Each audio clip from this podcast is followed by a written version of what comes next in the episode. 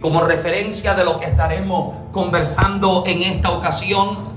Eclesiastes capítulo 10, verso 4. Lee la palabra del Señor de la siguiente forma, honrando al Dios Padre, Hijo y Espíritu Santo. Y los que van para el cielo dicen, los que van para el cielo dicen, amén. Si el espíritu del príncipe se exaltare contra ti, no dejes tu lugar, porque la mansedumbre hará cesar grandes ofensas. Repite esa primera parte una vez más. Si el espíritu del príncipe se exaltare contra ti, no dejes tu lugar. Dale la mano al que tiene cerca, míralo con cara de predicador y dígale, permanece, permanece. Pase lo que pase, permanece. Sientas lo que sientas, permanece. Veas lo que veas, permanece. Levante su mano, hablamos con nuestro Padre Celestial, Eterno Rey, una vez más. Gracias. Has sido más que bueno con cada uno de nosotros. Tus misericordias, Padre amado, se han renovado en nuestras vidas día a día. Gracias, Padre, por el honor de servirte. Gracias por el privilegio de estar en tu casa, de poder estar en tu presencia para adorar y glorificar tu santo y glorioso nombre. Bendice de forma especial la vida de cada uno de mis hermanos presentes en este lugar. Te pide eterno que tú traigas nuevos tiempos y nuevas temporadas para cada una de sus vidas. Te pide eterno que en este momento al sentarnos a la mesa, tú Señor nos sirvas que tu palabra, que es más cortante que toda espada de dos filos, penetre hasta lo profundo de cada corazón y de cada vida. Y que tu palabra, eterno Rey, tenga causa y efecto en la vida de cada oyente y en la vida de cada recipiente. Limpia los aires, satúralos con tu presencia. Echamos fuera toda distracción, echamos fuera toda ave de rapiña que intenta tomar lo que sobre el altar es presentado en este momento. Alineamos nuestros pensamientos, nuestra atención, corazón, oído y espíritu, para así recibir el así, dice el Señor, de esta ocasión. Y a ti, Rey, únicamente a ti, damos absolutamente toda la gloria por Cristo Jesús. Amén, Señor, y amén. Puede tomar su lugar en esta tarde. Bendito el nombre de Jesucristo. Prometo no ser extenso en esta tarde. Prometo ser lo más breve posible sin dejar de compartirles lo recibido para conversar en esta tarde. ¿Estamos listos para conversar? Amén. En el mes de julio del 2018, Ángela Hernández conducía cerca de Big Sur la, por la autopista número uno en dirección al sur de California en su todoterreno cuando un pequeño animal se le cruzó de frente en la carretera. Hernández dio un volantazo, un volantazo para esquivarlo y al hacerlo su todoterreno se salió fuera de la carretera cayendo por un acantilado de unos 60 metros hasta una playa desolada y rocosa. Tenía una hemorragia cerebral, costillas fracturadas, la clavícula rota, vasos sanguíneos rotos en ambos, en, ambos ojos y un pulmón completamente colapsado. Sin embargo, no murió. Cuando volvió en sí, el agua le llegaba a las rodillas. Rompió la ventana con su multiherramientas, se arrastró por ella y nadó hasta la playa, donde finalmente se desmayó. Cuando nuevamente volvió en sí, no tenía zapatos y estaba comprensiblemente golpeada pero empezó a caminar por la orilla en busca de ayuda. Utilizó una manguera de su coche para recoger el agua que goteaba del musgo de la orilla y caminó durante días. Desde donde estaba podía ver los coches que pasaban por encima del acantilado, pero no podían ver ni oírla ni los gritos que hacía. No fue hasta unos hasta que unos excursionistas que exploraban la playa en busca de lugares para pescar, tropezaron con un jeep completamente destrozado y luego de haber recorrido la playa lograron encontrar a Hernández acucurrada durmiendo sobre unas rocas. Le dieron agua, le pidieron ayuda y finalmente unos socorristas utilizaron cuerdas para descender por el acantilado y evacuar a Hernández hacia un hospital, poniendo fin a su calvario de exactamente siete días.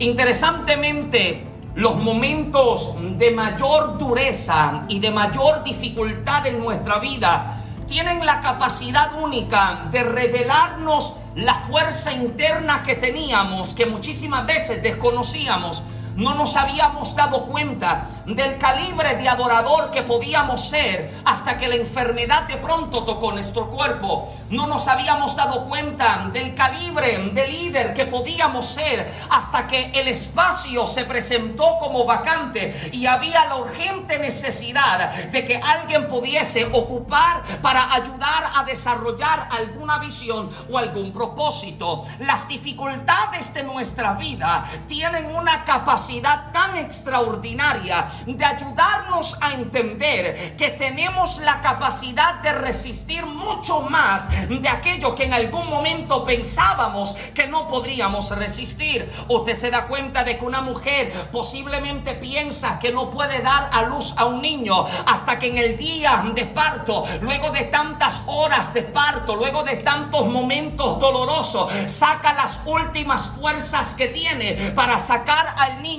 que durante los pasados meses ha estado en crecimiento dentro de su vientre. Un hombre no sabe cuánto puede hacer de trabajo hasta que la necesidad lo empuja a tener que trabajar con tanta fuerza. Y una persona no comprende cuánto puede lograr hasta que todas las demás opciones terminan agotándose por completa. Posiblemente hoy usted se encuentre en la faceta de mayor en su vida, pero este es el escenario que Dios ha presentado para desarrollar el hombre de Dios que hay en ti, levantar la mujer de Dios que tú cargas, desarrollar el adorador que dentro de ti has estado cargando. Ningún escenario de adversidad ni de dolor ha sido enviado a nuestra vida con la intención de acabarnos. Cuando nos encontramos en el dolor, pensamos que todo acaba en este lugar. Sin embargo, cuando usted sabe lo que Dios ha hablado sobre su vida, usted sabe que usted no muere en el capítulo 3 de su historia. Cuando usted sabe lo que Dios habló sobre su casa, usted sabe que esta tormenta no acaba en una crisis. Cuando usted sabe lo que Dios habló sobre su vida, por más fuerte que sean los vientos que hoy están soplando, usted se mantiene firme en la confianza de que Dios es fiel para hacer todo lo que un día habló sobre cada una de nuestra vida. Es entonces que en nuestra vida, en nuestra vida como creyentes, Dios siempre nos revela que en Él siempre encontraremos las fuerzas y las capacidades suficientes para poder hacerle frente a las adversidades. Desde aquí hemos enseñado que el hecho de haber llegado al Señor no significa que estamos exentos de momentos de dificultad. Que Dios tenga misericordia de los mentirosos que posiblemente engañaron a otros dejándoles saber o dejándoles creer que aquí todo mal desaparecía cuando usted ha sido muy bien testigo de que las adversidades siguen presentes. Las enfermedades siguen tocando tu cuerpo. Las crisis se siguen presentando en tu vida. Sin embargo, lo que sí podemos encontrar en Dios es la fuerza y la capacidad para resistir. Es en Dios que podemos encontrar la solución a la adversidad que estamos atravesando. ¿Por qué? Porque en Dios podemos mirar hacia adelante con una perspectiva completamente diferente. Usted compara y usted observa cómo el inconverso le hace frente a su dificultad y cómo un creyente le hace frente a su dificultad. Usted se da cuenta de que el inconverso enfrenta una pérdida en comparación a un cristiano que decide entonces enfrentarla. Usted se da cuenta y usted observa cómo un inconverso enfrenta la noticia de enfermedad en comparación como el cristiano enfrenta la noticia de enfermedad. Usted observa cómo un inconverso enfrenta la crisis económica en comparación a cómo un cristiano enfrenta la crisis económica. Todos están atravesando el mismo problema, pueden estar atravesando la misma adversidad, sin embargo hay dos actitudes completamente diferentes, porque nuestra actitud siempre viene desde una posición de confianza en el Señor. La enfermedad está latente, la dificultad está presente, la crisis sacude nuestro colchón financiero, pero mi confianza no está puesta en el colchón financiero Mi confianza no está en las capacidades que Michael Santiago puede tener. Mi, confianza no está puesta en las conexiones que yo pueda tener. Mi confianza está puesta en aquel que un día me llamó, me escogió, me redimió, que me dio oportunidad cuando nadie más la daba. Es en él que nuestra confianza siempre debe estar puesta. Tiempo atrás les compartía y les hablaba acerca de los 60 rasgos del carácter de Cristo. Y en la serie de mensajes que habíamos titulado Gracia y Carácter, estuvimos explorando diferentes rasgos del carácter de Cristo que Dios desea desarrollar en nuestra vida. Y uno de los rasgos más importantes, demasiado necesario en nuestra vida, es precisamente la confianza y la perseverancia. Diga conmigo confianza. No como que usted está despierto, confianza y perseverancia son dos características, son dos caracteres indispensables en la vida del creyente. La confianza que Cristo muestra a lo largo de su ministerio terrenal debería darnos a nosotros la inspiración o la iluminación necesaria para confiar de la siguiente forma. Hay aproximadamente 75 versículos en la Biblia que nos hablan acerca de esa misma confianza en el Señor. Salmo 44 declara, bienaventurado el hombre que puso a Jehová por su confianza. Salmo 78, 7 declara a fin de que pongan en Dios su confianza y no se olviden de las obras de Dios. Proverbios 3, 26 establece, porque Jehová será tu confianza y él preservará tu pie de ser preso. Jeremías 17, 7 declara, bendito el varón que se fía de Jehová y cuya confianza es Jehová. La confianza se puede definir como una esperanza firme y segura. Confiar es tener esperanza, firmeza y seguridad. Note que la confianza no es inconstante, no es insegura, no es ambivalente, no es titubeante y tampoco es indecisa. La confianza es todo lo contrario a ello. La confianza sí es esperanza. La confianza sí es firmeza. La confianza sí es constancia. La, confianza sí es estabilidad. Y también es la seguridad inconmovible en aquel que te ha llamado y sostenido hasta esta etapa de tu vida.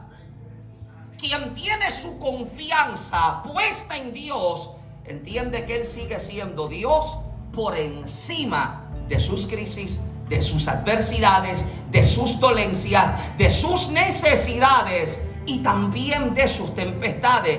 Quienes confían en el Señor entienden que Dios no puede ser movido. Muchas veces nuestra fe titubea porque pensamos que Dios está titubeante porque pensamos que Dios es inconstante, porque creemos que Dios es indeciso. No, amado, Dios permanece sentado en su trono. Tu crisis no sorprendió a Dios y tampoco lo sacudió, porque Dios sigue siendo Dios por encima de tu crisis. Él sigue siendo Dios por encima de tu adversidad. Él sigue siendo Dios por encima de la dificultad que tienes presente. Y entonces si mi confianza está puesta en Él, oh amado, yo puedo ser de aquello como el salmista declara que los que confían en Jehová son como el monte de Sión que no se mueve, sino que permanece para siempre. ¿Dónde está la gente que permanece en el Señor? Todavía confío y permanezco porque sé a quién yo le estoy creyendo. Si su confianza está puesta en Michael Santiago, amado, usted no permanece. Si su confianza está puesta en mi capacidad, amado, usted jamás va a poder permanecer.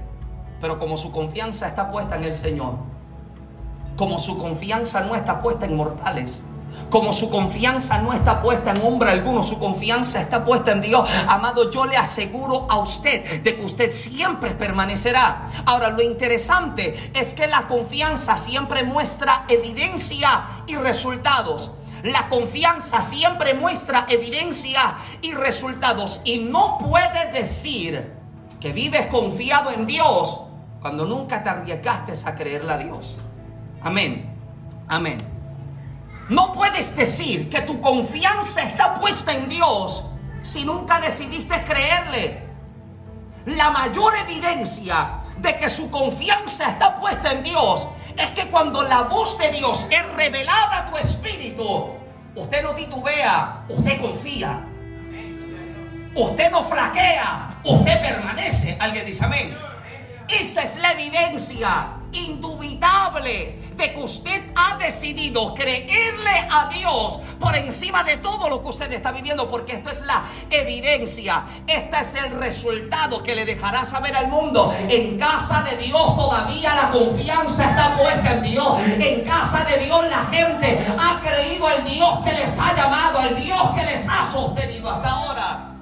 Oh, la confianza llevó a que Abraham dejara su tierra y parentela hacia una tierra completamente desconocida. La confianza llevó a que Josué y los hebreos gritaran ante las murallas de Jericó. La confianza llevó a que Eliseo golpeara las aguas del Jordán luego de que Elías fuese arrebatado. La confianza llevó a que Gedeón saliera a la guerra con 300 hombres que cargaban trompetas, teas ardientes vacíos. Y la confianza llevó a que Jesús muriera en la cruz por nuestro pecados, sabiendo que el Padre le volvería a resucitar y con Él también seremos resucitados. Aleluya.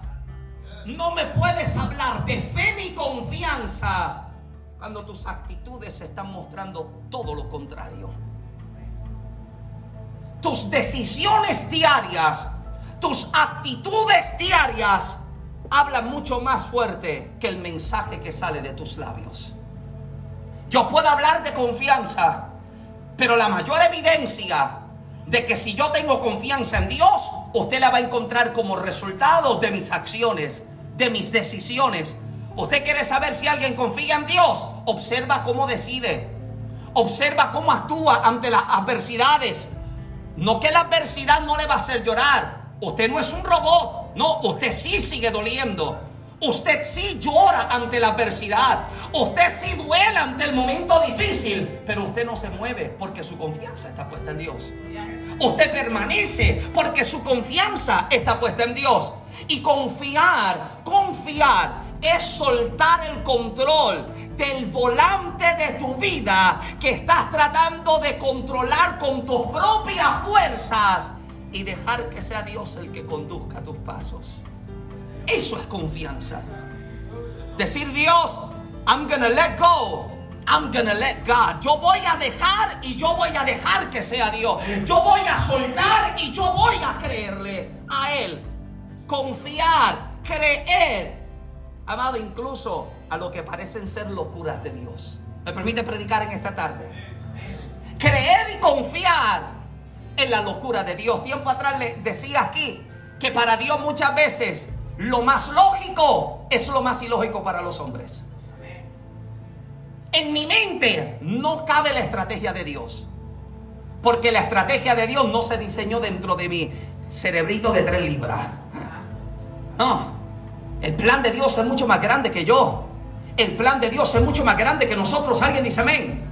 Y cuando yo trato de razonarlo con mi capacidad humana, yo no puedo entender cómo Dios le dice a un hombre que lo convertirá en padre de multitudes, que tendrá una generación y una descendencia como la estrella y como la arena del mar. Y él es un hombre que está llegando ya a sus 100 años de vida con una mujer que tiene un vientre completamente seco. Yo no puedo entender eso. Lo que sí puedo creer es el resultado de lo que Dios hace a aquel que decide creerle. Yo no puedo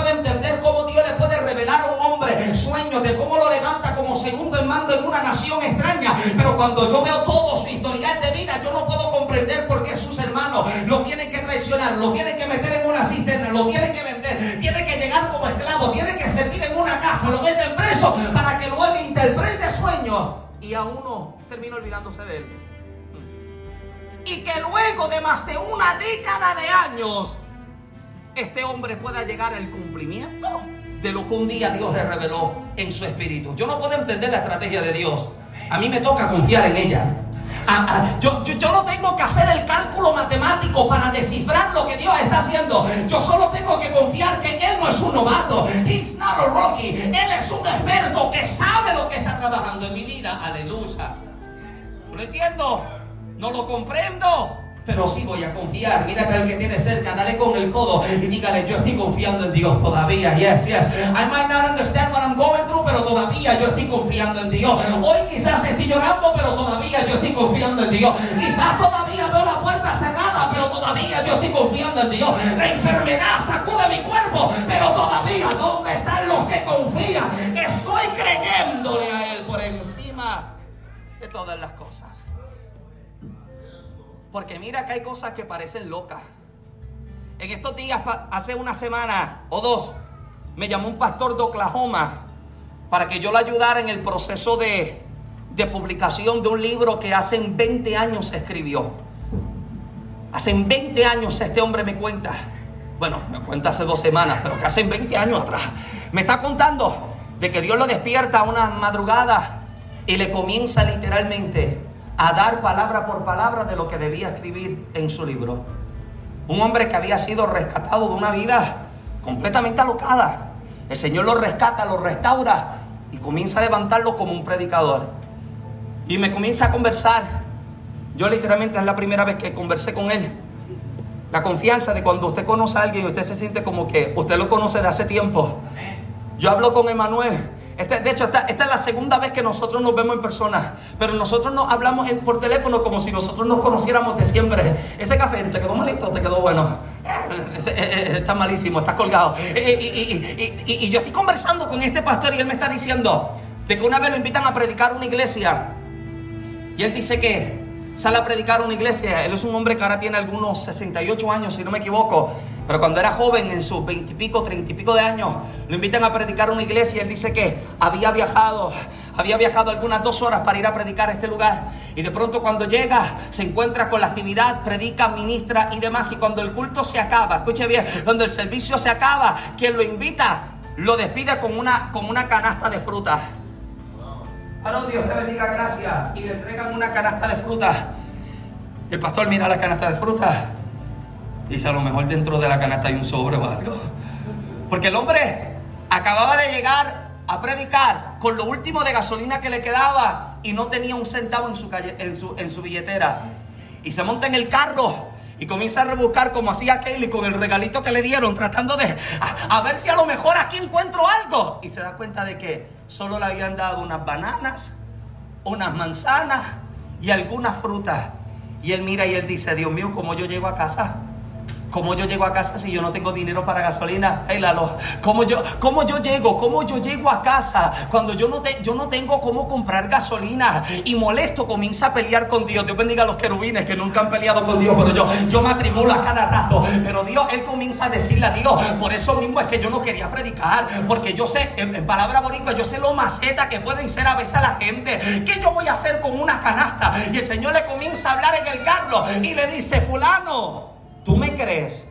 Ah, Señor, no me vengas con eso de que si yo te creo o no te creo, no me vengas con el fulano. Tú no me dices que tú me crees. Pero Dios, claro que yo te creo, pero ¿qué tiene que ver eso con lo que ahora me pasa? Y el hombre dice, yo voy a llamar a la hermana y le voy a decir que por lo menos me dé 25 dólares para echar gasolina porque yo tengo que llegar a casa. El Señor le dice, no, abre la canasta y él piensa que quizás dentro de la canasta encuentre quizás 25 dólares. Cuando mira lo que sigue sacando es, eh, eh, son frutas y guineo y banana y,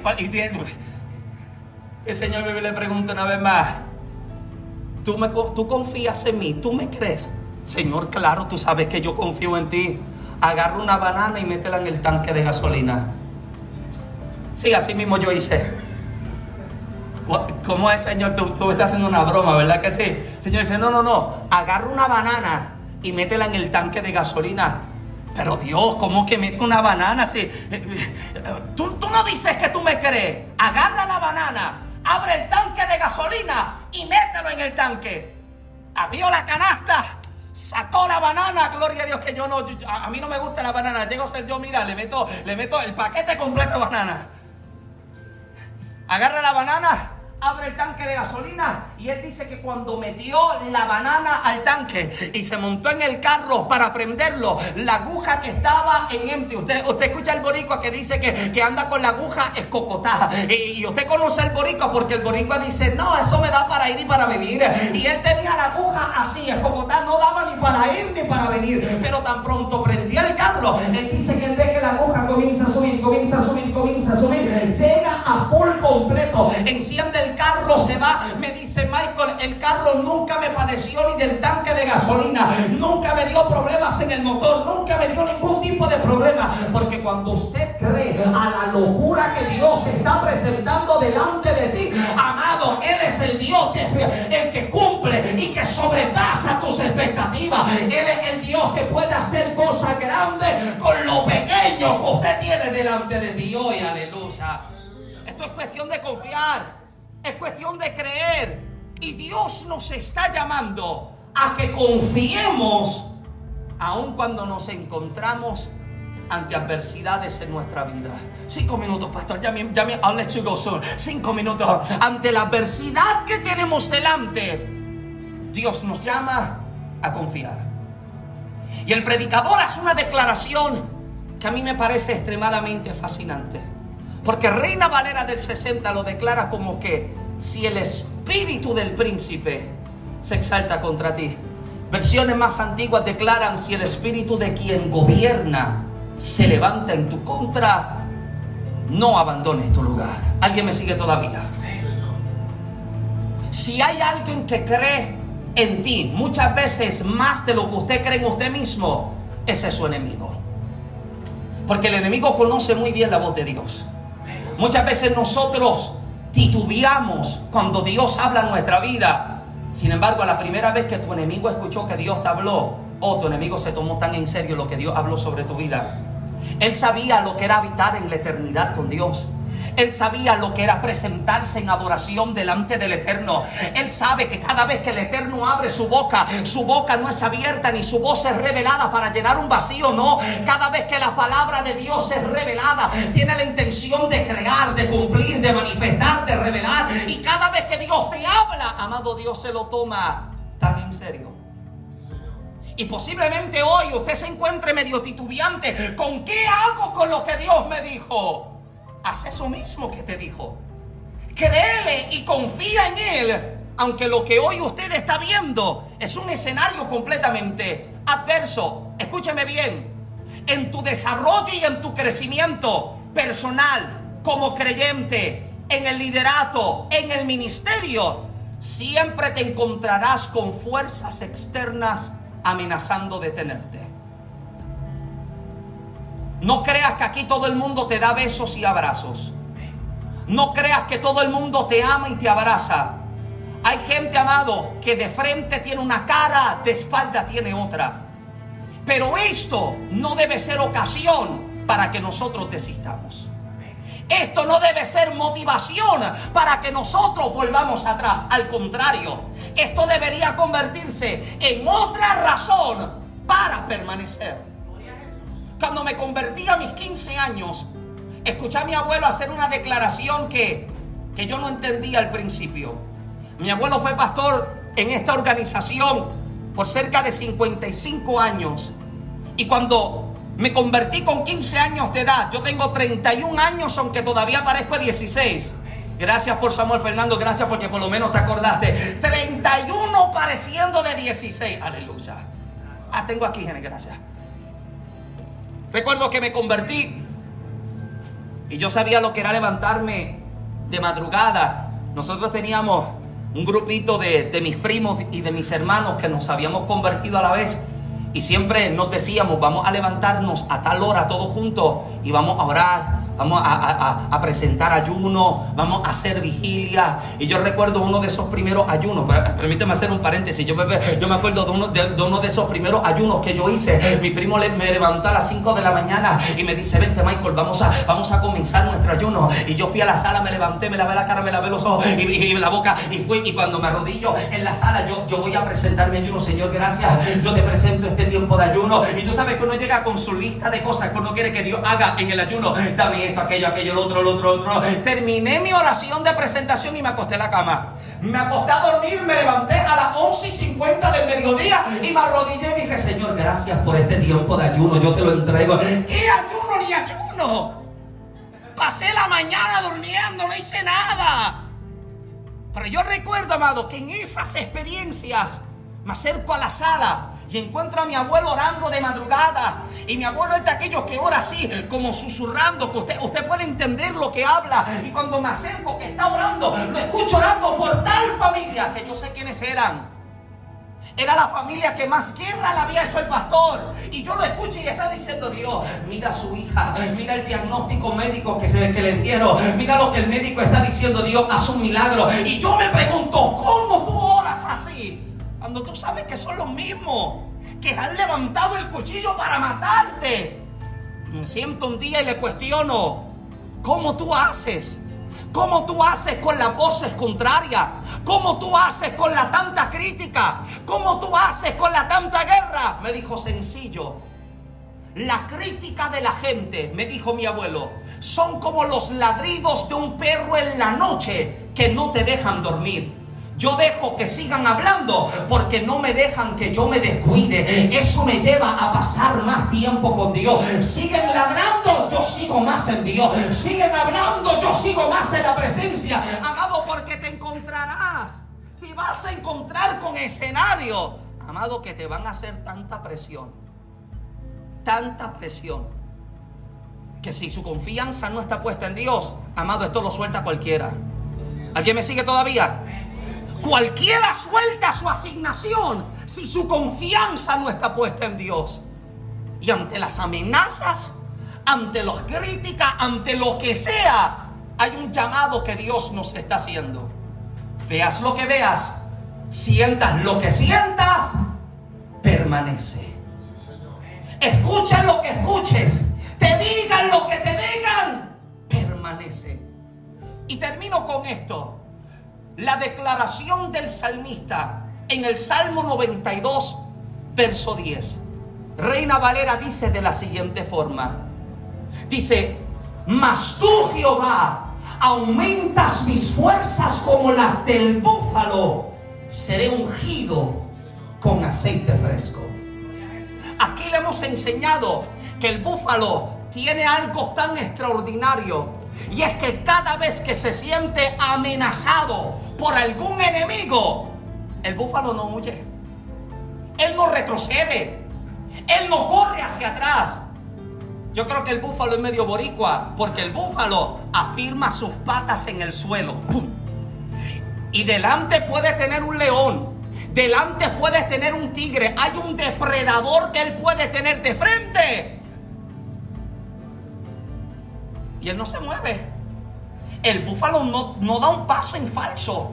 Él no da pasos en retroceso. ¿Sabes lo que hace? Afirma sus patas en el suelo y dice que comienza a concentrar las fuerzas en su vientre. En su vientre comienza a concentrar su fuerza. Lo extraordinario de esto es lo siguiente, que mientras el búfalo está concentrando toda la fuerza en su vientre, todos los poros en su piel comienzan a abrirse. Y cuando todos los poros están abiertos, hay un aceite interno que el búfalo carga, que ahora comienza a salir por todos sus extremos, comienza a salir por todos sus poros. Delante tiene un león que amenaza matarlo. Delante tiene un tigre que dice que lo despedezará. Pero el, búfalo está tan firme en el suelo, tiene sus patas tan afirmadas que cuando comienza a concentrar toda su fuerza, los poros se le abren. El aceite que su enemigo no conoce. Oh, porque tu enemigo puede mirarte y a primera vista usted puede parecer otra cosa. Oh, pero Dios ve algo que escondió dentro de ti.